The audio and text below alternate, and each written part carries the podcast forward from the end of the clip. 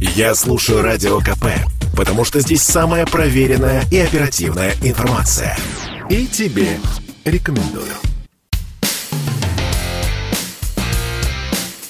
Америка по-русски. Жительница США Ольга Нечаева рассказывает о своих приключениях и быте в Америке.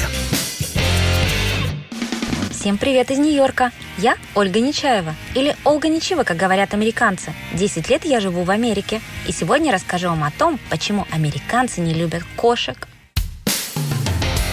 Америка по-русски. Так уж устоялось, что кошки не вошли в классическое представление об американской мечте. Счастливая успешная семья в США имеет как минимум двух детей, большой дом, пару машин и обязательно собаку. Кошку могут взять в дополнение, чтобы собаке не было скучно, и у нее был друг. Даже в переполненном Нью-Йорке, где большинство людей живет в маленьких квартирах и где кроме центрального парка растительности почти нет, каждый второй житель выгуливает собаку на грязных каменных улицах города. Они нежатся на мягком диване в обнимку с мохнатой кисой. В американских фильмах Кошки обычно представлены как хитрые злые антигерои, которые желают захватить мир.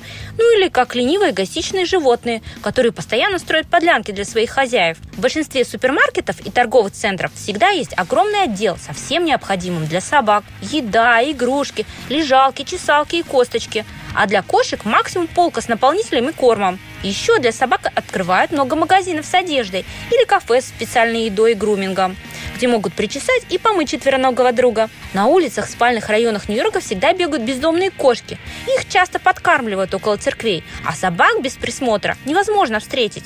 Я часто спрашиваю американцев, почему они выбирают собак, а не кошек. Вот самые популярные ответы. У меня аллергия на кошек, а на собак ее нет. Или я планирую беременность, а от кошки можно заразиться таксоплазмозом. Кошки могут являться переносчиками паразитов, которые негативно влияют на плод. Поэтому американские доктора советуют не убирать беременной женщине туалет у кошки и поменьше трогать животное. Кошки никого не любят, кроме себя, а собака – настоящий друг. Видимо, не хватает американцам любви.